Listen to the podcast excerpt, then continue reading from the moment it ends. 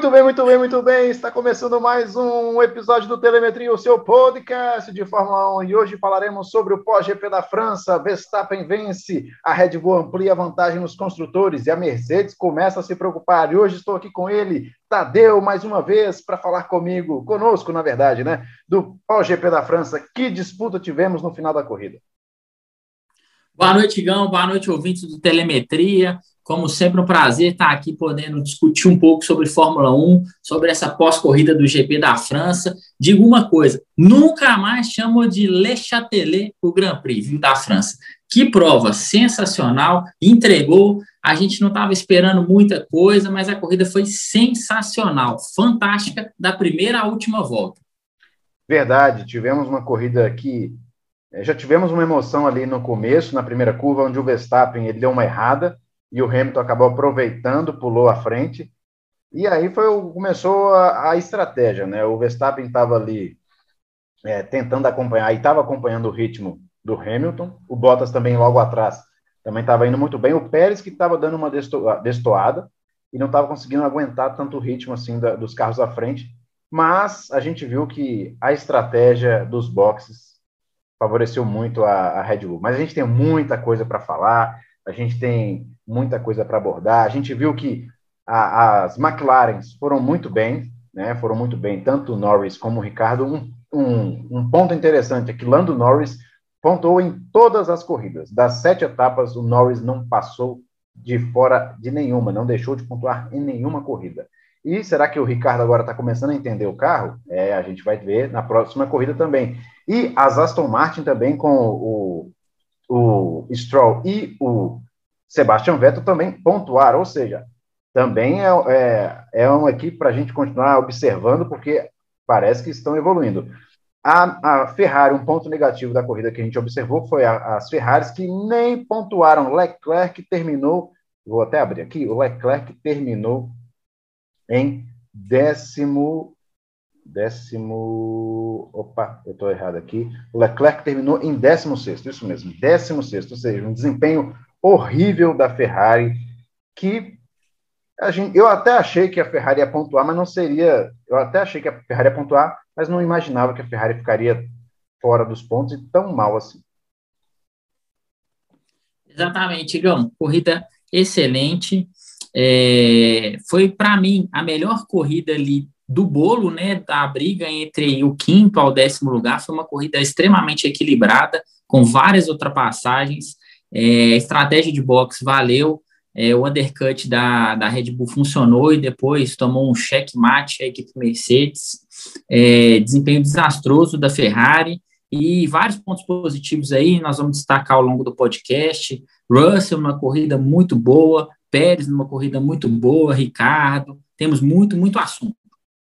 Verdade, temos muito, muito assunto. Agora, Sérgio Pérez, Sérgio Pérez está em terceiro no, no campeonato. O, o, o mexicano é, Helmut Marko e Christian Horner já podem olhar com bons olhos o mexicano até para a temporada que vem, porque ele vai ser um fiel escudeiro de Max Verstappen. É, tanto é que a gente viu na corrida que o, o, o Pérez até abriu o caminho para o Verstappen e falou assim: vai, meu filho, pode passar aí que a corrida é sua e não deu outra. A corrida foi do Verstappen, emoção ali no finalzinho, ele passou Bottas, ele passou o Hamilton, faltando duas voltas. Quando eu vi aquela cena, a gente estava até trocando ideia pelo WhatsApp, e eu falei, será que vai dar? Eu falei, a gente até falou, eu falei, acho que a Mercedes fez coisa, Mercedes não, acho que a Red Bull fez coisa errada aí, porque ele não estava mais conseguindo, ele não, não é que ele não estava conseguindo, o Hamilton começou a melhorar o desempenho dele com os pneus duros, e o pneu médio dele já estava ficando mais desgastado mas a gente viu que o Hamilton pegou um tráfego ali, é, pegou um congestionamento com os retardatários e fez com que o Verstappen começasse a se aproximar e ele passou o patrão, faltando duas voltas para terminar. Grande corrida do holandês. Igão, é... Max Verstappen ele está maduro o suficiente para ser campeão. Era uma coisa aí que a gente sempre trocou muita ideia, a gente sempre ficava com medo de como ele ele reagiria sob pressão. A gente sabe que o Hamilton é, é multicampeão, é o patrão, é o dono do, da Fórmula 1 hoje. Então, é, a nossa grande dúvida era como Max Verstappen se rea, reagiria né, quando tivesse sob pressão. e mais uma vez ele demonstrou um amadurecimento fantástico. É, não só na ultrapassagem do Hamilton, faltando duas voltas para o fim, mas na primeira parte da corrida ele segurou o Hamilton. O Hamilton estava com o carro nitidamente mais rápido e ele conseguiu segurar, mantendo uma distância de 4, 5 décimos. Então, o amadurecimento do Max Verstappen é fantástico. Eu acho que ele está pronto para ser campeão. Se vai ser campeão, só o tempo dirá, mas ele está mostrando um amadurecimento muito, muito bom. É, eu também acho que o Verstappen está com tudo para ser campeão esse ano. É, ele vem evoluindo muito bem, está mais tranquilo, está mais calmo é, com relação às últimas temporadas. Ele está entendendo melhor o carro também, entende que às vezes não precisa forçar tanto em algumas situações. Aconteceu um, um detalhe é, ruim com ele no Azerbaijão, que foi aquela saída inesperada, né, naquela batida, porque ele venceria aquela corrida. Então, se a gente, eu estava até analisando que a Red Bull dos últimos, as últimas de, de Mônaco para cá venceu todas, porque venceu com o Verstappen em Mônaco, venceu com o Pérez e agora de novo com o Verstappen. É melhor a Mercedes começar a abrir o olho, porque Toto Wolff, os engenheiros ali da Mercedes começarem a abrir o olho. Se eles estiverem pensando só em 2022, é, talvez não vai dar tempo mais para recuperar, porque a, a, Red Bull vem forte, as próximas duas etapas uh, são na Áustria e favorecem a, o carro da Red Bull. Então, Toto Wolff e a sua equipe da Mercedes tem que começar a abrir o olho aí. Fala aí. Igão, é, o que mostra um, um amadurecimento do Max Verstappen é que ele que sugeriu a estratégia de duas paradas, a equipe acreditou nele, ele teve credibilidade, fez as duas paradas e ainda ultrapassou o Hamilton. E assim, e o que eu acho que é o golpe máximo aí da Red Bull, porque ela venceu numa pista que comumente é da Mercedes. Um tipo de traçado que favorece o carro da Mercedes, uma pista em que a Mercedes é amplamente favorita e que venceu nas últimas vezes. Então, um golpe muito, muito duro para a Mercedes, essa vitória da Red Bull. Representa muito mais do que aparentemente só a vitória representa um golpe, representa que a Red Bull está melhor do que a Mercedes esse ano, que o carro da Red Bull é mais confiável, então eu acho que a Mercedes está atrás nesse momento e, de, e digo mais, ela está muito atrás. É verdade, a gente vai ver aí, pode ser que, como a gente viu agora nesse grande prêmio, que a Red Bull venceu numa pista que é mais favorável à Mercedes, pode acontecer da, da Mercedes ganhar na Áustria. Pode, não é, é impossível. Tanto é que, se eu não me engano, é, ano passado o Verstappen ele acabou abandonando na Áustria, ele abandonou. Sim, foi na volta 11, ele abandonou, eu lembro disso. Pode acontecer, né? A gente sabe que, que corrida, às vezes, pode lidar com o imprevisível, mas a tendência é que a Red Bull vença as duas próximas corridas aí. E, e se a Red Bull vencer e colocar os dois pilotos no pódio, a Red Bull vai ampliar ainda mais a sua vantagem, tanto no Mundial de Pilotos, como também no Mundial de Construtores. Ah, o Bottas tem que começar a ajudar o Hamilton, né? Porque se, se ele não conseguir acompanhar o ritmo, ah, o Hamilton vai ficar sozinho ali entre as duas Red Bulls e vai dificultar muito o trabalho é, dos construtores, porque querendo ou não, é, quem chega em primeiro nos construtores ganha uma grana muito boa. Então, Toto Wolff já começa a ficar com dor de cabeça, começar pensativo a respeito do que eles podem fazer para melhorar esse carro. Igão, como é bom ter um segundo piloto. É, o Pérez largou em quarto, chegou em terceiro, ultrapassou o Bottas no final da prova, e a sintonia que a gente vê hoje o Pérez com a Red Bull apesar de ter tido um começo, um começo difícil, a gente vê, por outro lado, a casa dividida na Mercedes. O Bottas ele está desanimado, desmotivado e desacreditado. O discurso da Mercedes é A, ele fala B, ele reclamou no rádio porque ele tinha pedido a estratégia de duas paradas, é, ele reclamou na pós-corrida, ele falou que poderia até ter tentado brigar pela vitória se a Mercedes tivesse é, acreditado né, no, no pedido dele de duas paradas, então, a casa está dividida na Mercedes. E, e o Bottas, ele tem que mostrar serviço, é, de uma forma que ele não teve que mostrar até hoje.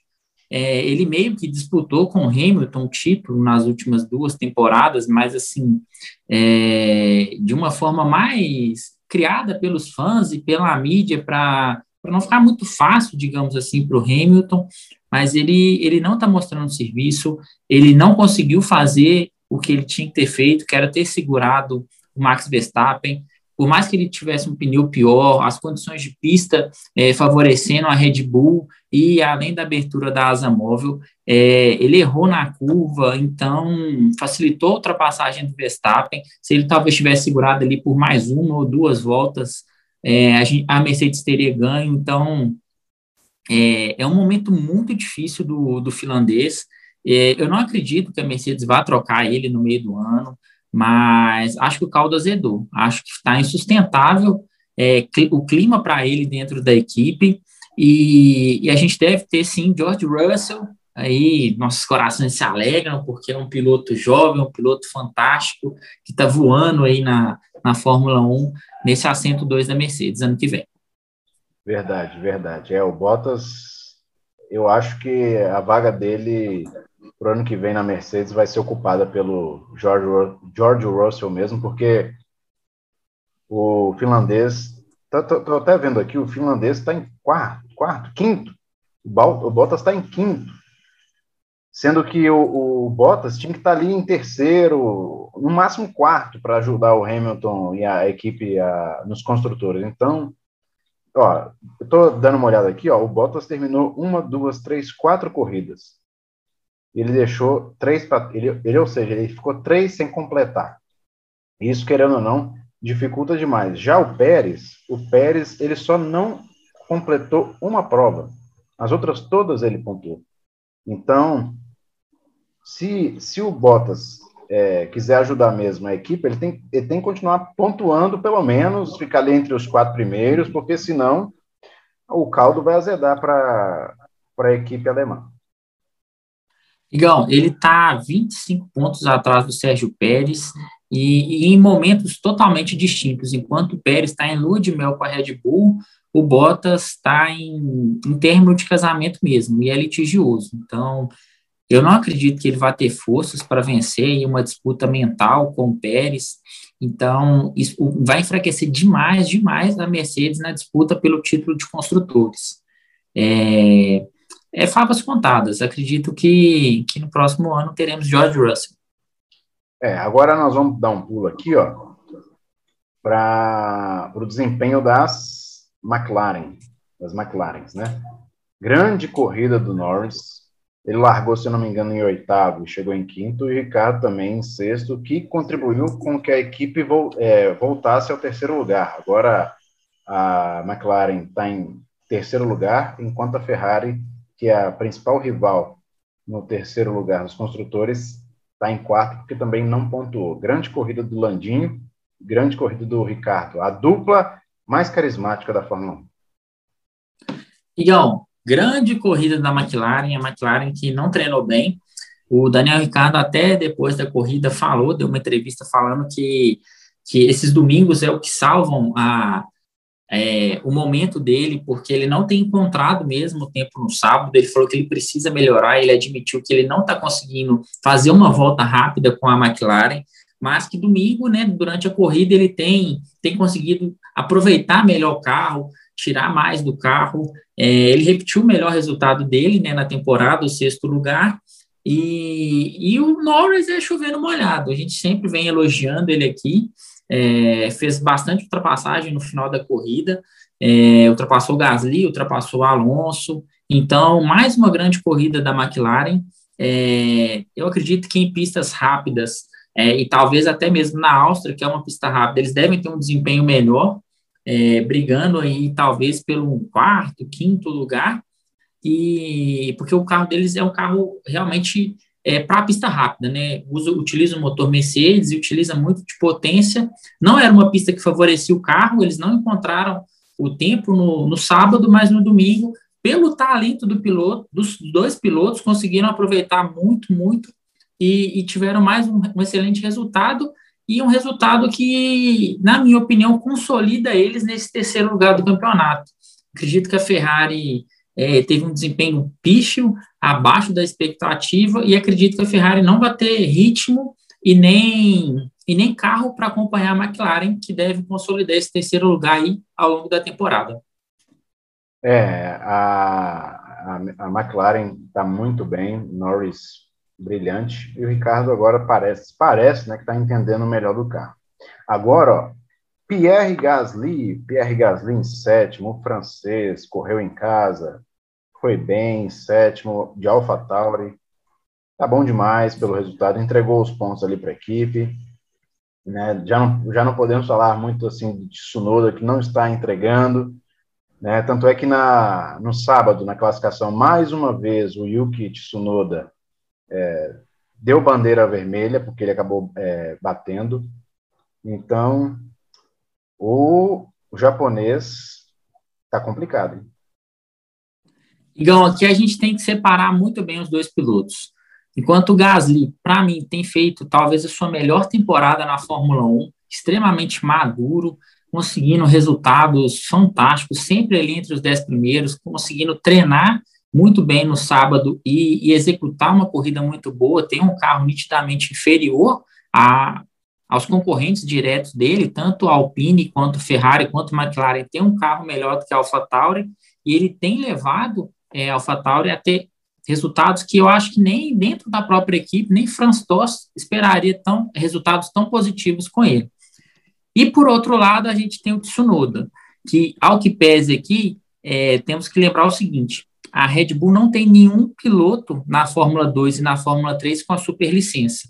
Então, isso alivia um pouco para o Tsunoda, alivia o fato dele ser japonês e ele ser um piloto pedido pela Honda, mas o desempenho é desastroso, bateu em três dos sete treinos, não consegue é, acompanhar o ritmo do Gasly, não consegue tirar muito do carro no domingo, é, não vem entregando e vem sofrendo muitas críticas pelo comportamento dele dentro do carro. É um piloto extremamente mal educado e deselegante, e é o que vem mostrando também ser um piloto bastante lento.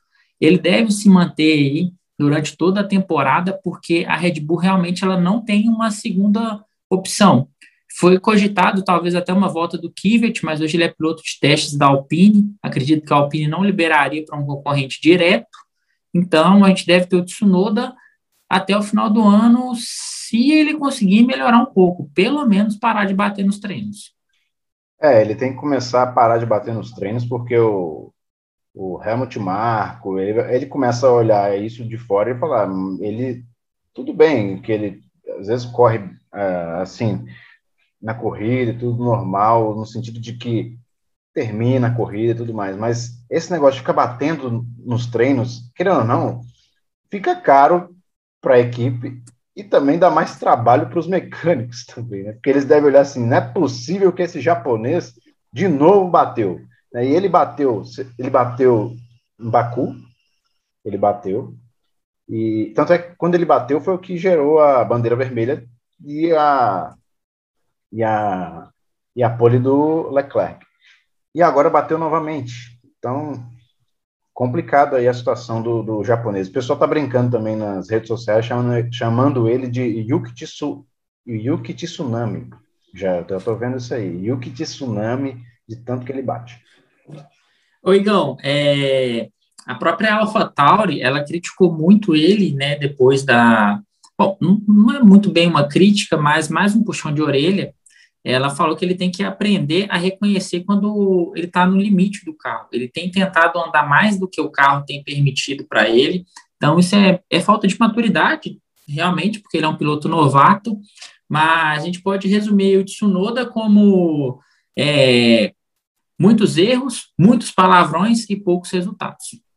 É, Vamos ver aí, tomara que o japonês evolui para a próxima corrida, que já é no próximo fim de semana, hein? E já começa na sexta-feira os treinos livres e teremos mais é, episódios aqui no Telemetria é, na próxima sexta-feira e na próxima segunda também. Mas a gente vai passar é, o serviço depois aqui para vocês, para estarem ligados. Fernando Alonso, Fernando Alonso em oitavo. Eu achei que o Alonso ficaria numa posição melhor nessa corrida, pelo que a Alpine entregou na sexta-feira. Mas é um carro que ainda está em processo de desenvolvimento, de evolução.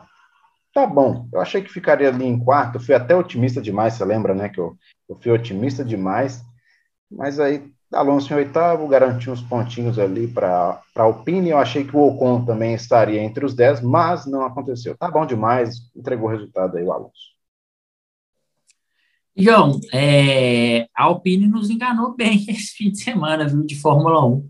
É, ela que treinou muito bem, fez o TL1, 2, o terceiro treino livre, muito bem. No qualificatório, ela não conseguiu é, demonstrar o mesmo desempenho, então, e principalmente na corrida. O ritmo de corrida da Alpine é muito ruim.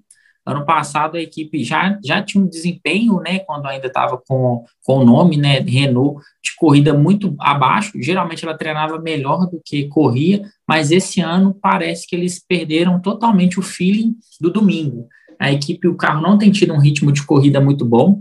É, apesar do Alonso ter ficado feliz, deu uma entrevista super positiva, falou que saiu com quatro pontos no bolso, que é um resultado excelente, que realmente a, a AlphaTauri com o Gasly, as Ferraris e a Mercedes estão na frente deles, então só de chegar na frente da Ferrari e, e ter, ter pontuado já era uma vitória para eles. Mas eu acho que ficou um gostinho meio amargo pelo que a Alpine demonstrou nos treinos. A gente achou que ela poderia ter andado melhor, talvez até à frente da McLaren, ter buscado aí um quinto lugar, mas Alonso falou que o oitavo ficou de bom tamanho. Eu achei que ficou um gostinho amargo, eles poderiam ter demonstrado muito mais, e principalmente pelo Ocon, que terminou em 14, é um piloto que renovou o contrato esse fim de semana até 2024, é um piloto jovem, um piloto rápido, mas na França, em casa, né, ele não teve um bom desempenho. Verdade, eu esperava mais do Ocon, acabou que o Ocon ficou em 14 para decepção dos franceses. Agora, Sebastian Vettel e Lance Stroll. Sebastian Vettel e Lance Stroll que foram para uma estratégia diferente, eles pararam bem depois, ficaram lá na frente durante um bom tempo e acabou dando resultado, né? Dando resultado espetacular a corrida. Espetacular, assim, dentro do, da, poss da, da possibilidade de, de que eles teriam chance de pontuar, foi um bom resultado para Aston Martin. Igão, mais um grande resultado da Aston Martin, está com um carro muito inferior ao do ano passado. É, se a Mercedes está tendo muita dificuldade, imagina o carro que é, entre aspas, a cópia né, da Mercedes, ou pelo menos foi acusado assim no passado, teve que mudar algumas peças do carro e o assoalho, então é, recomeçou um trabalho quase que do zero aí para essa temporada, começou a temporada mal e vem se encontrando e, e, principalmente se encontrando como equipe. Eu acho que o desempenho da Aston Martin é melhor no conjunto equipe, englobando pit stop, estratégia e, e pilotos do que o talento individual mesmo do Vettel ou do Stroll. Então, como equipe, a Aston Martin, para mim, tem dado show. Eles se reinventaram durante a temporada, têm conseguido entregar bons resultados e a tendência de melhora de briga ali com a Alpine.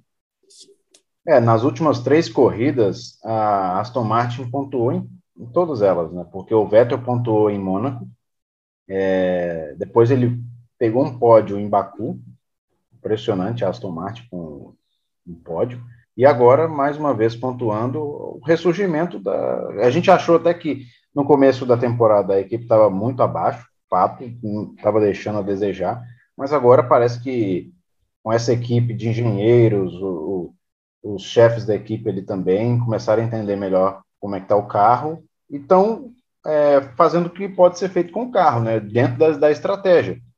Porque eles sabem que não vão andar lá na frente, mas eles sabem que, dependendo do tipo de estratégia que pode ser utilizado, podem sim conquistar uns pontos. A estratégia também, que a gente pode falar estratégia, a gente até falou, como que a estratégia é fundamental, é, foi o fato da, da, só voltando um pouquinho, da Red Bull, como eles foram, eles pensaram também em estratégia também, e eles se vingaram da, da vamos assim, da Mercedes com relação a Barcelona. E Barcelona, a, a estratégia da Mercedes foi o quê?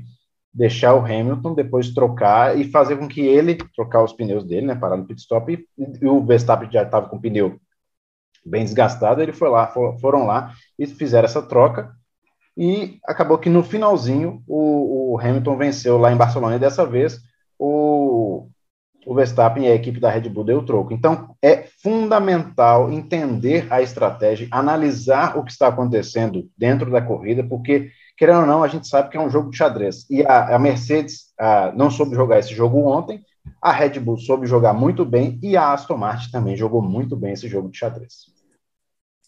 Igão, a, a Red Bull deu checkmate na Mercedes, né? É, eu acredito que a Red Bull tenha partido para a estratégia de duas paradas muito pelo fato do Hamilton ser o melhor, talvez o melhor disparado em conseguir economizar pneu. Então, o Hamilton ele, ele teve um pneu no final de corrida bem desgastado e mesmo assim é, ele conseguiu dar um certo trabalho para o Verstappen em determinadas voltas e talvez se a Red Bull não para ele daria muito trabalho no final da prova. O Hamilton ele é gênio, ele é o que melhor consegue economizar pneus, então acredito que até pensando nisso o Verstappen teve o feeling, teve o start de, de pedir duas paradas e, e além da estratégia da equipe a gente tem que ter competência do piloto. E o Verstappen está no nível, essa temporada de amadurecimento muito, muito bom. É, vamos ver aí como é que vai ser para a próxima temporada, né? Os carros vão mudar muito e tudo, mas é com certeza um dos melhores pilotos do grid, se aproximou muito do Hamilton, e, e é isso, Igão. Verdade. Ah, agora a gente dá um pulo aqui, ó, sobre a, a galera que não pontuou, aquela turma que foi embora para casa triste, chorando e lamentando o que aconteceu no Grande Prêmio da França. O primeiro aqui, né, é, ficou em décimo primeiro, é o Carlos Sainz. Carlos Sainz que teve um desempenho muito aquém. A Ferrari não entregou dessa vez. Já começa a pensar mesmo que Mônaco foi um ponto fora da curva, né, que o Sainz ficou em segundo. E no Azerbaijão, quase que o Leclerc foi ao pódio, mas o Gasly ficou em terceiro. Quase que a Ferrari conseguiu outro pódio, mas dessa vez a Ferrari foi muito mal, muito mal. O Sainz aqui em 11 o Leclerc em 16 O Leclerc, quando eu vi, eu falei, meu Deus do céu, o que, que a Ferrari está arrumando com ele? O que está acontecendo com esse carro hoje? Porque, para mim, é, se tivesse que dar nota, acho que para a Ferrari ontem é um. Acho que um tá bom. Igão, eu acho que você ainda está sendo muito generoso dando um para a Ferrari. É, para mim foi nota zero. O Carlos Sainz falou depois da corrida que a Ferrari ela não entendeu o Grande Prêmio da França e sabidamente a Ferrari ela tem problemas com os pneus, principalmente quando eles superaquecem. Então, sofreu mais uma vez com os pneus. O Sainz vinha até fazendo uma boa prova, mas ele geralmente, é, se o nosso ouvinte puder reparar, a Ferrari ela sempre para um pouco antes das outras equipes, ela desgasta pneu é, com maior facilidade, o carro é bem desequilibrado e estava vivendo do talento do Leclerc e principalmente do fato de Mônaco e Baku serem é, pistas de rua, né? Não é circuito, o formato do, do asfalto não é de um circuito tradicional de, Fórmula 1. Então, foi dois pontos fora da curva, mas o futuro da Ferrari não é bom. Não vejo ela brigando com a McLaren pelo terceiro lugar ela tem uma quantidade de pontos legal hoje, então ela já criou uma certa gordurinha ali, é, ela tem mais que o dobro de pontos, né, em relação ao AlphaTauri, ela tem 94, AlphaTauri 45 no campeonato de construtores, então ela deve se manter nesse quarto lugar, mas não, não esperaremos grandes corridas da Ferrari daqui para frente. Se pontuar, já é vitória. É, o próximo, a próxima corrida é na Áustria, vai exigir bastante assim motor. Vamos ver como é que vai ter esse carro, né? A gente não sabe aí. Foi uma corrida assim que eu não esperava que a Ferrari fosse tão mal, mas acabou que para os fãs, os ferraristas, assim como eu, fiquei chateado, triste, acontece. George Russell, George Russell, que foi bem, foi bem, décimo segundo, ficar em décimo segundo, à frente de Alpha Tauri, à frente de Alpine e à frente de Ferrari, é de se aplaudir. George Russell mostrando que se tivesse um carro melhor, com certeza conseguiria chegar mais, conseguiria chegar nos pontos. Mais vezes nos pontos, ele ainda não chegou nessa temporada, mas conseguiria chegar nos pontos. Igão, se tivesse ali um pódio dos três melhores de desempenho, com certeza eu colocaria Verstappen, Hamilton e no terceiro lugar, George Russell ali junto com o Ricardo, que fez uma grande corrida também, mas tem um equipamento melhor. Então eu daria essa medalha de bronze para o George Russell. Foi uma corrida incrível da Williams, décimo segundo lugar é, é mais do que imagino que eles esperariam. Então, ele conseguiu várias ultrapassagens, porque uma coisa é o 12 lugar com vários abandonos e, e, uma corrida movimentada e tudo mais.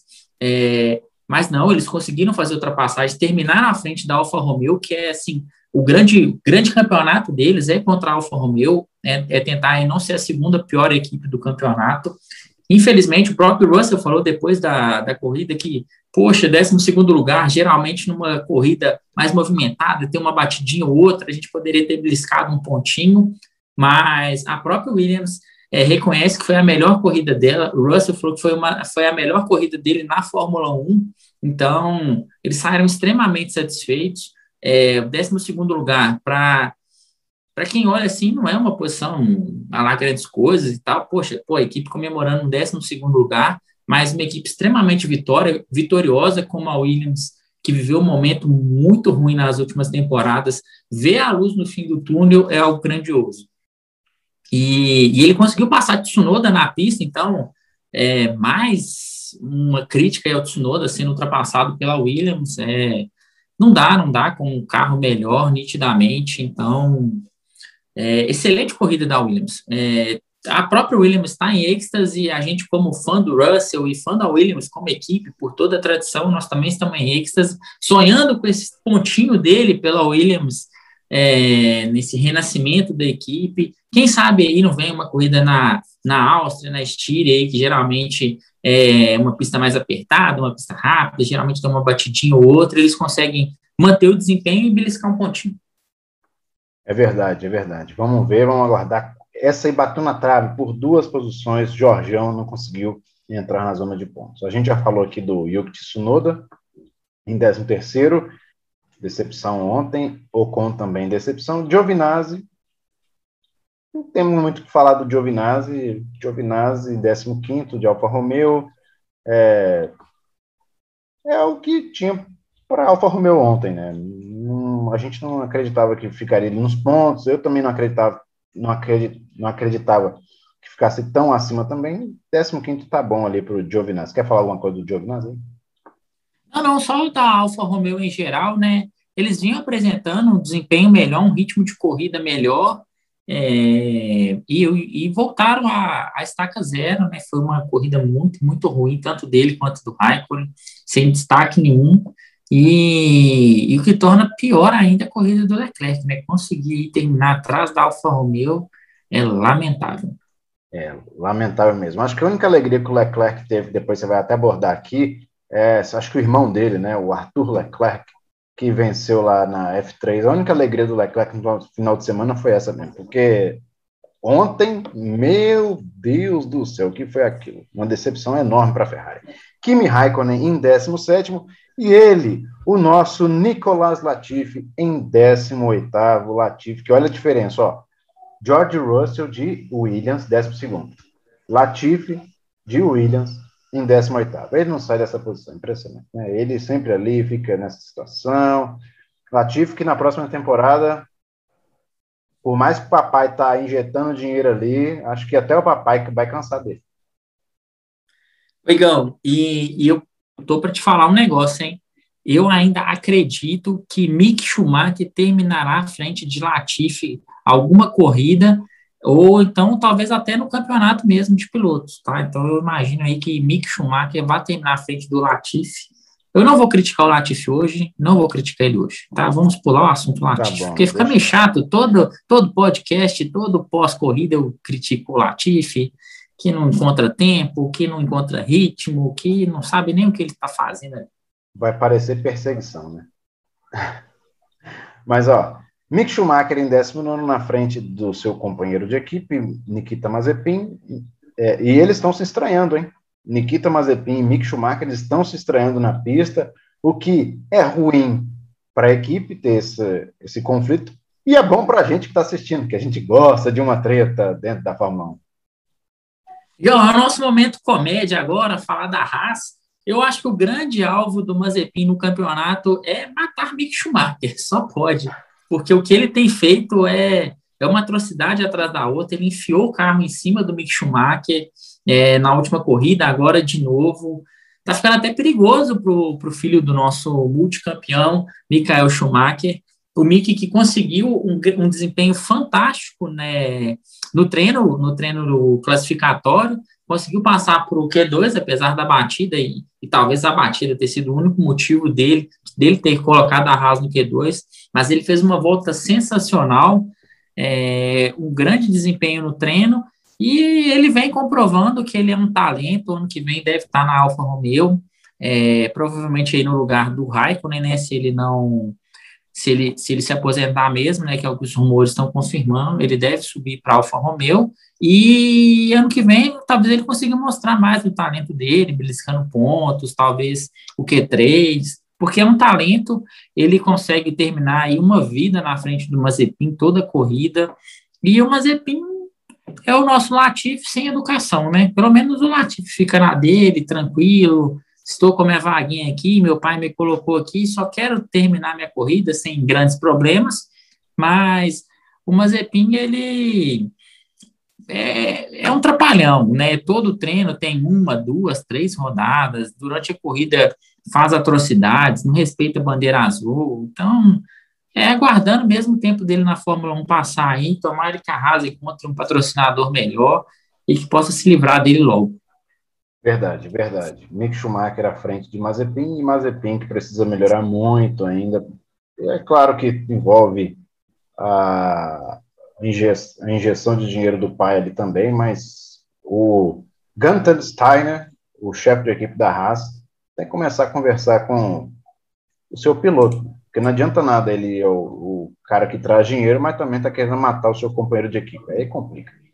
Agora nós vamos falar, vamos falar sobre o Campeonato Mundial de Pilotos. Ah, o Campeonato Mundial de Pilotos que está muito emocionante. Na frente temos Max Verstappen com 131 pontos, Lewis Hamilton com 119. Hamilton, abre o olho, meu filho, porque esse campeonato aí está ameaçado. Não é porque você tá, tá ruim, não, é porque o Verstappen está voando. Sérgio Pérez com 84, o, o mexicano já está em terceiro. Landinho, Lando Norris com 76. Valtteri Bottas, o homem que mostra a bunda no, no seriado Driver to Survive da Netflix, com 59, Charles Leclerc, Charles Leclerc com 52, Carlos Sainz com 42, aí vem Pierre Gasly com 37, Daniel Ricardo melhorou a situação aí com 30, 30 ó, Pierre Gasly com 37, Daniel Ricardo com 34, Sebastian Vettel já tem 30 pontos, o Tião, hein? É, em 11 primeiro, Fernando Alonso, já ultrapassou seu companheiro de equipe, né, o Esteban Ocon. Esteban Ocon com 12, Lance Stroll com 10, Yuki Tsunoda 8 pontos, Kimi Raikkonen 15 com 1, Antônio Giovinazzi com 1, George Russell, Mick Schumacher, Nikita Mazepin e Nicolas Latifi não tem nada. Igão, o campeonato entrando num momento chave, porque temos duas corridas seguidas agora em pistas que claramente são que favorecem né, o carro da Red Bull. É a casa da Red Bull, é onde ela treina, é onde ela está instalada. Então, imagino aí que a Mercedes tem que tirar pontos da Red Bull, seja fazendo segundo ou terceiro lugar, ou até beliscando uma vitória, e principalmente porque depois a gente tem duas corridas que é o templo da Mercedes, Grã-Bretanha e o GP da Hungria, onde o Hamilton domina.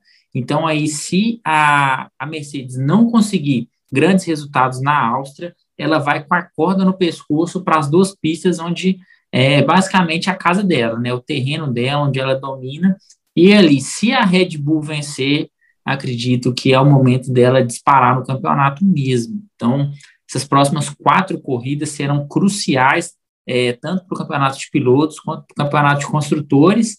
E vamos ver principalmente como será o desempenho dos segundos pilotos, aí vendo vibes diferentes, né? Pérez com elevado estado de espírito, lá em cima o astral dele, e o Bottas em fim de casamento com a Mercedes. É. Agora ó, nós vamos para o Campeonato Mundial de Construtores. Red Bull com 215 pontos, a Mercedes com 178, a vantagem já tá boa, hein? Estão abrindo, estão abrindo. McLaren com 110, agora da frente ali da Ferrari. Ferrari com 94 pontos, Alpha Tauri com 45, Aston Martin já colou na AlphaTauri, é. Agora a Aston Martin está com 40, Alpine 29, Alfa Romeo, aí o abismo vem. Alfa Romeo 2 pontos, Williams em nono e a Haas em décimo. Igão, o campeonato de construtores aí vai ser é, para a páreo. É, acredito muito que Red Bull e Mercedes devem brigar, pelo menos nos construtores, até o final. A disputa do terceiro lugar, que era algo que eu vinha acompanhando muito de perto, duas equipes tradicionalíssimas, McLaren e Ferrari. Eu acredito que a McLaren daqui para frente se consolida nesse terceiro lugar. E a Ferrari, como eu já falei, né, é, durante a passagem nossa pelos resultados dos pilotos, vai terminar nesse quarto lugar muito pelo começo de campeonato mesmo e pelo talento, ter dois, talvez dois pilotos da prateleira de cima, né? O Leclerc talvez seja um dos cinco melhores pilotos do grid. É, e aí que vai ser muito interessante essa briga do quinto lugar. Não descarto a Alpine, apesar dela estar 11 pontos atrás da Aston Martin e 16 pontos atrás da Alpha Tauri. Acredito que essa disputa pelo quinto lugar ali, Alpha Tauri, Alpha Tauri, Aston Martin e Alpine, vai render muitas ultrapassagens, é, muitos momentos legais daqui para frente no campeonato. E do oitavo ao décimo lugar, a Alfa Romeo ela deve fazer mais pontos, beliscar aí, é, talvez ela faça aí uns 5, 8 pontos no campeonato, estourando, e o Williams e Haas, a tendência é não pontuar. A gente torce muito por esse sonhado pontinho da Williams com o George Russell, mas a tendência é terminarem as duas equipes em nono e em décimo, sem pontos. É, a gente espera ainda que a Williams faça um ponto, já não digo mesmo para a Haas, que acho que a Haas não vai conseguir ponto nenhum, a não ser que aconteça uma catástrofe, assim, que muitos carros saiam é, da pista numa dessas corridas que temos ainda pela frente, mas é muito complicado a Haas pontuar. A Williams eu ainda acredito muito pelo George Russell, mas não pelo Nicolas Latifi. Agora, você quer passar o serviço da, da F3 e também da, da Fórmula 3 e da Fórmula E? Você falou comigo que quer passar um serviço aí. Bora lá, Igão, vamos falar um pouquinho da categoria de base da Fórmula 1, né? Não tivemos corrida da F2, mas tivemos corrida da F3. Começou aí com Arthur Leclerc, que vinha sofrendo críticas já dentro da equipe dele, não havia feito sequer um pontinho na F3, conseguiu a vitória, e o irmão mais novo e menos famoso da família Leclerc. E, e aí o que a gente tem que enaltecer é o desempenho de Kai Collet conseguiu o terceiro lugar na corrida principal da Fórmula 3, um desempenho fantástico. Ele que veio das duas corridas sprints é, com resultados ruins, teve problema mecânico, a equipe é, arrumou o carro e ele conseguiu aí na corrida principal um grande resultado, fez uma excelente prova. É, vocês que, que gostam, que curtem a Fórmula 1, comecem a dar chance para as categorias de base também, sempre tem talentos, expoentes nascendo, e principalmente acompanhando aí os brasileiros, e a gente teve vitória na Fórmula E, a Fórmula E que, que é a corrida de, de carros com motores híbridos aí, é, uma alternativa né, que a FIA achou para os motores a combustão da, da Fórmula 1. Então, a gente teve a vitória do brasileiro Lucas de Graça na corrida 1, um grande resultado dele. Ele que já foi campeão da Fórmula E, vinha de uma temporada ruim, fez uma prova excelente, chegou a estar em sétimo, oitavo lugar, fez bastante ultrapassagem e a Fórmula E é muito emocionante. Vocês que puderem, acompanhem também, tem corridas bastante legais. Vamos para o momento Pitacos aqui no Telemetria. Vamos lá, ó.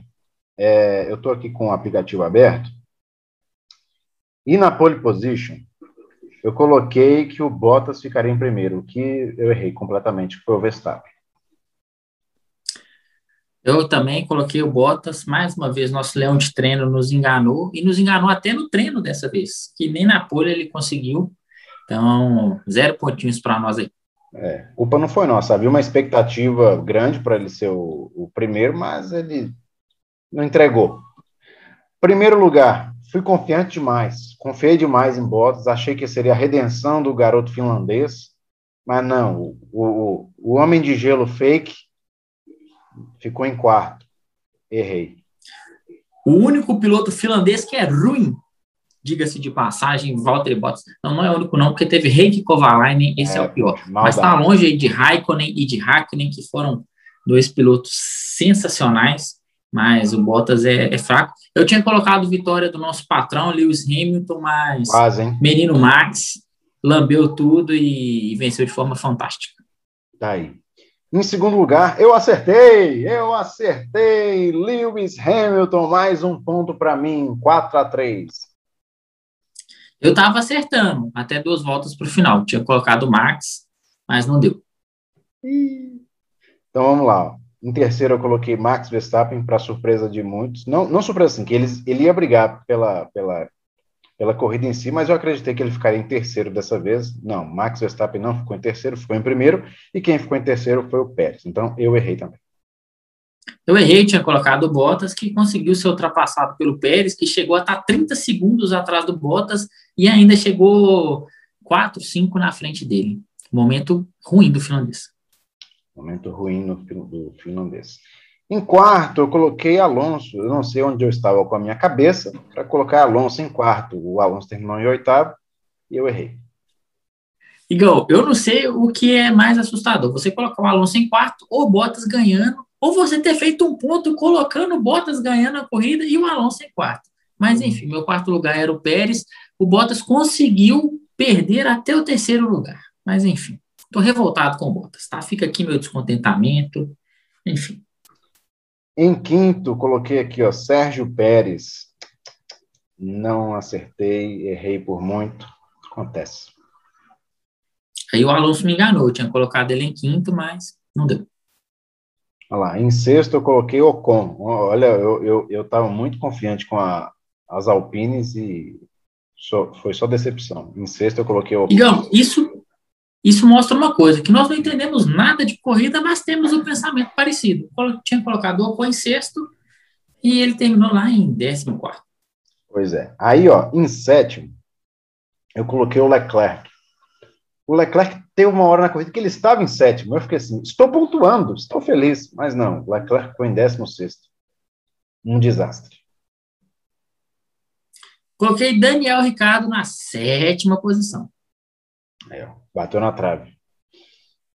Em oitavo, eu coloquei o Lando Norris. Lando Norris foi muito bem, ficou em quinto. Mais um erro para mim. Eu tô achando que eu só fiz ponto com o Hamilton mesmo. Igão, eu coloquei o Norris também em oitavo e menos um ponto para mim. Aí. Em nono, Carlos Sainz. Carlos Sainz ficou em décimo primeiro, nada de ponto para mim. E eu sei o que, que você colocou aí. Leclerc. Teve uma hora que o Leclerc estava em nono. Eu lembro disso. Eu acho que eu estava em nono. Né? Em décimo, para fechar, ó, Pierre Gasly. O francês, eu falei que ia pontuar, eu falei que ia pontuar, mas acabou que eu errei também. E você é, foi também é, teve a mesma ideia que eu de colocar o Gasly em décimo e também erramos. Ou seja, eu abri vantagem, estou com um ponto à frente de você, 4 a 3 Estou feliz. Já tá Parabéns para mim que consegui errar todas as 10 posições. Muito bem! então é isso. Uh, Pitacos a gente já falou aqui, já falamos sobre a corrida. Sexta-feira teremos treinos livres no GP, tá com nome diferente. O GP da Áustria daqui é na Áustria, mas é porque o nome tá diferente. Eu até tô vendo aqui, ó, é Stay, Steiermark GP, mas é na Áustria. Steiermark GP. Eu não sei se eu estou falando da forma correta, mas é Steiermark GP que é o nome dessa prova, mas será na Áustria. Muita emoção, vai ter asa aberta para tudo quanto é lado nessa prova. É uma prova rápida, se não me engano, são 71 voltas. A gente vai falar muito sobre esse pré-GP na sexta-feira. É, tem muita coisa para falar. A gente vai também abordar alguns assuntos é, dentro da, da, do nosso episódio de sexta. Se, se pintar alguma novidade dentro do mundo da Fórmula 1 a gente vai trazer aqui. Então vocês podem ficar despreocupados que tem conteúdo pra caramba, tanto essa semana como na outra semana também, que também será a GP da Áustria. Então, vocês podem ficar tranquilos que a gente vai trazer que de melhor está acontecendo no, no, universo da Fórmula 1. Para falar. Última notícia aqui, Igão. É, o GP de Abu Dhabi falou que vai modificar o formato da pista para um espetáculo de ultrapassagem. Podemos esperar aí a melhor prova de encerramento da Fórmula 1 garantir os shakes. E quando eles garantem, eu não costumo duvidar, não. Tá? Bala na agulha eles têm para isso. Então, Abu Dhabi vai mudar o traçado para fechar o ano. Eles falaram que em grande estilo. Finalmente alguém olhou para aquele GP de Abu Dhabi, que era o último, sempre de, um, de uns tempos para cá é, o, a, é a última corrida do campeonato, e era uma corrida chata, horrível, aquela corrida que o pessoal brinca que é a mimir, que é aquela que você fica com sono, e tão chata que é. Bom demais esse povo ter pensado no, na competitividade, que a Fórmula 1 precisa da competitividade, que isso que atrai público, atrai mais pessoas, mais investidores, mais dinheiro, e é isso que. Falando em público, passando só um serviço aqui, é, GP do Brasil já já teve a pré-venda, já teve a pré-venda semana passada, mas essa semana teremos a venda, ou seja, os ingressos vão acabar rápidos e a gente vai ter que os ingressos vão acabar rápido e a gente vai ter que ficar atento se a gente quiser ir mesmo. Eu estou muito afim de ir no GP do Brasil, Tadeu também está muito afim. Até a esposa do Tadeu quer ir também, mesmo não conhecendo muito do universo da Fórmula 1, mas a gente quer estar lá, a gente quer ver é, essa, essa disputa desse campeonato em loco, e a gente sabe que, que tá lá ao vivo é outra coisa. Na TV é uma coisa, mas ao vivo, ao vivo é sempre melhor. Quem sabe a gente não faz um podcast lá pós-treino classificatório, hein? Vamos ver, se tudo der certo aí, já estamos ansiosos para abrir essa venda de ingressos e vamos que vamos, talvez aí, quem sabe, um telemetria direto de Interlagos, vai ser sensacional. Quem sabe, quem sabe. A nossa expectativa é grande. Agora, tem que ver se a galera também não vai deixar a gente comprar, né? Tem isso também. Vamos dar uns F5 aí no computador, porque a galera que é fã curte demais e não vai deixar a oportunidade passar. Mas a gente vai estar entre eles também para ver se a gente consegue. Tadeu, mais uma vez, obrigado aí pela participação. Grande, grandes comentários, sensacional, sempre, sempre comentários redondinhos aqui. Na sexta-feira a gente se fala mais e a gente conversa mais sobre o GP da Áustria. Igão, sempre um prazer falar com você, conversar sobre Fórmula 1. É, um abraço aos nossos ouvintes aqui do Telemetria. Teremos aí mais dois fins de semana de corrida, então muita coisa para falar. É, briga de bastidores, Mercedes, Red Bull, vamos trazer aí mais durante a semana, na próxima sexta-feira, a briga da, das asas flexíveis, e vamos que vamos, que Fórmula 1 é sensacional curte o, o podcast, compartilha e é isso aí. É isso aí, galera. Muito obrigado a vocês que estiveram aqui conosco nesse tempo. A gente agradece demais por mais um episódio que vocês acompanharam conosco e a gente se vê num próximo episódio do pré-GP da Áustria, tá bom? Um forte abraço a vocês, até mais.